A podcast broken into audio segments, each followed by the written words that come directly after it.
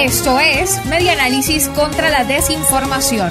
Compartimos noticias verdaderas y desmentimos las falsas. Bienvenidos a Medianálisis contra la Desinformación, reconstruyendo la información para la democracia, una producción de la Asociación Civil Medianálisis que se transmite en la señal nacional de Radio Fe y Alegría. El día de hoy tiene el gusto de acompañarles Valentina Saldivia. Puede seguir a la Asociación Civil Medianálisis en sus cuentas en redes sociales, en Twitter, Instagram y Facebook como Medianálisis. Esto es Medianálisis contra la Desinformación. Comenzamos con las noticias y desmentidos más destacados de la semana del 29 de noviembre al 3 de diciembre del año 2021. Venezolanos necesitaron casi 13 dólares diarios para la comida en el mes de octubre, según el Sendas FBM. La canasta alimentaria cerró en 385 dólares.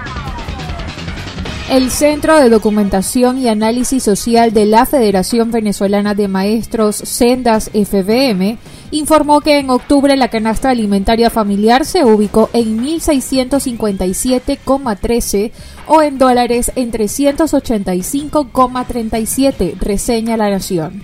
La variación fue de 57,33 dólares y 246,53 en bolívares, en total un aumento del 17,5%. Para cubrir el costo de la canasta alimentaria, un venezolano debió gastar 236,73 salarios mínimos mensuales, lo que equivale a 7.89 salarios diarios, es decir, 55,23 bolívares. Al cambio en dólares debería contar en octubre con 12,84 dólares por día para la compra de alimentos. Los rubros con mayor incremento el mes pasado fueron los cereales y grupos derivados, carnes y sus preparados, lácteos y huevos, así como frutas y hortalizas con un salto de 30,7% en los precios. Esto es Medianálisis contra la Desinformación. Seguimos con este resumen semanal. Cena navideña para cuatro personas con ayaca, ensalada de gallina y pan de jamón costará 50 dólares. El salario mínimo es de 1.52 dólares. Sentarse a la mesa la noche del 24 de diciembre para degustar una yaca, ensalada de gallina y un trozo de pan de jamón costará al menos 50 dólares para una familia pequeña de cuatro personas, de acuerdo con precios que el impulso.com pudo encontrar en las calles de Barquisimeto en el estado Lara.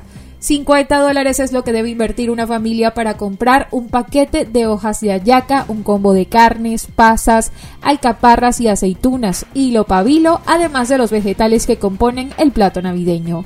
No obstante, el ingreso mínimo mensual en Venezuela está fijado en 7 bolívares, equivalentes a 1.52 dólares calculados a la tasa del momento de redacción de esta nota. En un recorrido que realizó el impulso.com por diferentes expendios de carnes y verduras, se pudo conocer que la hoja de plátano se consigue en 16 bolívares por paquete. Respecto al precio de la zanahoria o la cebolla, también se encuentran en ciertas ventas de verduras a precio de feria, mientras que la papa puede encontrarse aproximadamente en 6 bolívares y el pimentón por un costo de 7.5 bolívares. Eso es Medianálisis contra la Desinformación. Seguimos con este resumen semanal. Nicolás Maduro activa el Consejo Presidencial y el científico para evaluar la variante Omicron y tomar medidas a tiempo. El presidente de la República, Nicolás Maduro, informó el domingo 28 de noviembre que frente a la nueva variante que surgió en Sudáfrica y que ha alertado al mundo, decidió activar el Consejo Presidencial y el Consejo Científico. Indicó que ante la nueva variante Omicron del coronavirus ha activado el Consejo Presidencial contra el COVID-19. Nicolás Maduro insistió en el cuidado de la población venezolana para prevenir el contagio de las nuevas variantes del coronavirus, según reseña La Nación. También el mandatario nacional informó que en las próximas horas mantendrá un encuentro con líderes opositores e independientes que salieron electos el 21 de noviembre.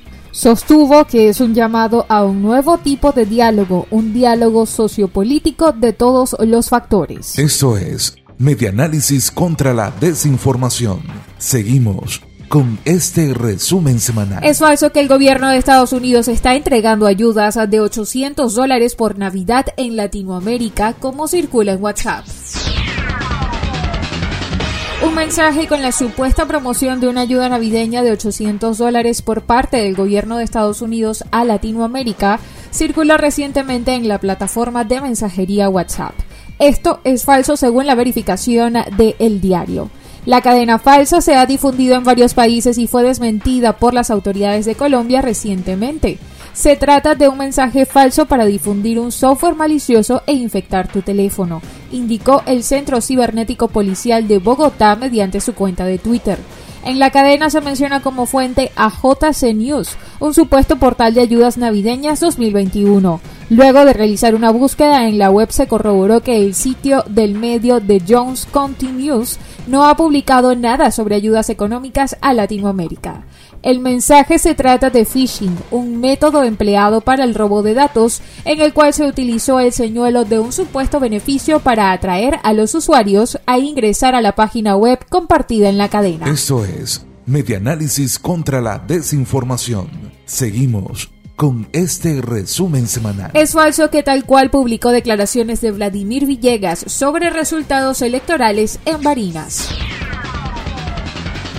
circula una captura de pantalla con la siguiente información.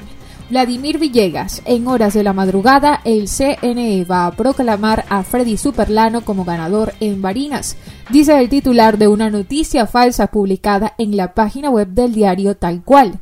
No hay ningún artículo con la información en el portal según la verificación de espaja.com. Es la cuarta vez que usa la imagen de Tal Cual para difundir informaciones que el medio jamás publicó. Además de utilizar la interfaz de su página web, también incluyen los nombres de periodistas que trabajan para el diario. Xavier Coscojuela, director de Tal Cual, considera que las personas que crean este tipo de desinformaciones se aprovechan de la credibilidad del medio para darle fuerza a las mentiras. Hasta los momentos, las autoridades del diario desconocen la identidad del autor de estas imágenes falsas. Compartimos noticias verdaderas y desmentimos noticias falsas. Esto es Medianálisis contra la Desinformación. Y la noticia más destacada de la semana es la relacionada con que Venezuela es el segundo país de Latinoamérica donde más se pasa hambre. Y leemos en el diario. La Organización de las Naciones Unidas para la Alimentación y Agricultura, FAO, alertó que por la pandemia del COVID-19 el hambre y la inseguridad alimentaria se incrementó en Latinoamérica y el Caribe durante el año 2020. De acuerdo con datos de un informe publicado el 30 de noviembre, la inseguridad alimentaria afectó al 41% de la población de la región incidiendo de manera grave en la vida de 267 millones de personas. La FAO también refiere un listado de países con mayor prevalencia de hambre y falta de condiciones en el continente. Entre ellos, Venezuela se encuentra en el segundo lugar y solo es superado por Haití. Haití en un 46,8%, Venezuela con un 27,4%, Nicaragua con 19,3%, Guatemala con 16,8% y Honduras con 13,5% son los países con los mayores índices de inseguridad alimentaria en la región. En el resto de países de Latinoamérica como Brasil y Uruguay registraron una prevalencia inferior al 10% y menor al 2,5% respectivamente. En 2020, 267 millones de personas padecieron inseguridad alimentaria moderada o grave. La Organización Mundial define la inseguridad alimentaria como la situación en que una gran parte de la población no tiene acceso físico o económico a comida en cantidad o calidad suficiente para su salud y desarrollo. También se le considera como inseguridad alimentaria grave o moderada grave cuando las personas llegan a pasar un día entero sin comer. Una investigación realizada por el Observatorio Venezolano de Seguridad Alimentaria y Nutrición detalló que en Venezuela solamente el 9% de las familias vive en una situación de seguridad alimentaria, mientras que 90,7% se encuentra en los tres restantes escalafones. Y esta es la noticia más destacada en Medianálisis contra la desinformación. Escucha Medianálisis contra la Desinformación en las dos emisiones de En este país, una y cinco de la tarde, por la red de radio Fe y Alegría, con todas las voces. Y ya para culminar nuestro espacio de Medianálisis contra la Desinformación, les presentamos el tema de la semana en este país, con Flor Pujol viróloga del Instituto Venezolano de Investigaciones Científicas. Escuchemos parte de sus declaraciones en el programa En este país de Radio Fe y Alegría sobre la nueva variante del COVID-19, Omicron. Una nueva variante está causando preocupación, en, emergió en Sudáfrica al parecer y eh, está diseminándose muy rápidamente en Sudáfrica. Eh, el viernes hubo una reunión de emergencia de la Organización Mundial de la Salud y este mismo viernes la Organización Mundial de la Salud clasificó a esta nueva variante como una variante de preocupación, denominándola con la letra griega Omicron. Eh, hasta ahora, ¿qué sabemos? Sabemos que al parecer se está diseminando muy rápidamente en Sudáfrica. Esto hace pensar que tiene una muy alta transmisibilidad y el hecho de haber desplazado a la variante Delta, que es la que está predominando en el resto del mundo, hace pensar que quizás sea aún más transmisible que la variante Delta. Esta variante causa también preocupación porque tiene muchas eh, mutaciones en la proteína de la espiga, son 32 mutaciones que tiene en la proteína, que es la proteína de unión al receptor, por la cual, digamos, es la llave que le permite a la célula, al, al virus, entrar en la cerradura, pasar a la cerradura y abrir la puerta de la célula. Hasta ahora, como les digo, es todo al parecer, hay que esperar una semana o dos para saber si se confirma que esta variante es tan transmisible al parecer habrían casos de reinfección, ya eso ha ocurrido con otras variantes. No se sabe cuánto protegen las vacunas contra esta nueva variante, pero eh, tampoco es razón de alarmarse a priori. Probablemente las vacunas siguen protegiendo, en particular contra enfermedad grave. Hasta ahora los casos vistos no son más graves, no hay una manifestación clínica más grave que las que ya conocemos, más bien es una enfermedad más leve, pero hasta ahora está afectando más bien a jóvenes, así que todavía es muy temprano para terminar de definir la, real naturaleza de esta variante. En este momento es momento de ocuparnos y no de preocuparnos. Los científicos se están ocupando y nosotros, ¿qué tenemos que hacer? Seguir con nuestras medidas de prevención, la mascarilla, distanciamiento, evitar lugares concurridos y cerrados y sobre todo si queda alguien por sin vacunar, pues que acuda inmediatamente a vacunarse. Es la segunda vez que Sudáfrica reporta la, existencia de una variante, digamos, que emerge en el, la tercera en realidad. Tenemos la variante de preocupación, la beta, que emergió en Sudáfrica.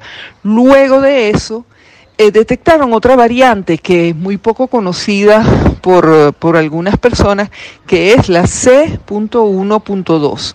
Por ahora es todavía un poco temprano para saber cuál va a ser el impacto de la variante Omicron y una de las razones por las cuales emerge en Sudáfrica son varias. La primera es que todavía falta mucha gente por vacunar en Sudáfrica, porque dentro de todo en Sudáfrica tienen un buen sistema de vigilancia genómica. Eh, los países que tienen menos buenos sistemas de vigilancia genómica no detectan variantes nuevas, mientras que los países que tienen sistemas más fuertes de vigilancia genómica tienen la capacidad de detectar estas Y así culmina este programa de Medianálisis contra la desinformación, reconstruyendo la información para la democracia. En la edición y montaje estuvo Arturo Adames, en la dirección general Luis Sánchez, en la conducción quien tuvo el gusto de acompañarles Valentina Saldivia. Le recordamos que puede seguir a la Asociación Civil Medianálisis en sus cuentas en redes sociales, en Twitter, Instagram y Facebook como Medianálisis. Hasta una próxima oportunidad. Esto fue Media Análisis contra la Desinformación. Síguenos en nuestras redes sociales, en Twitter e Instagram en arroba medianálisis y nuestra página web medianálisis.org.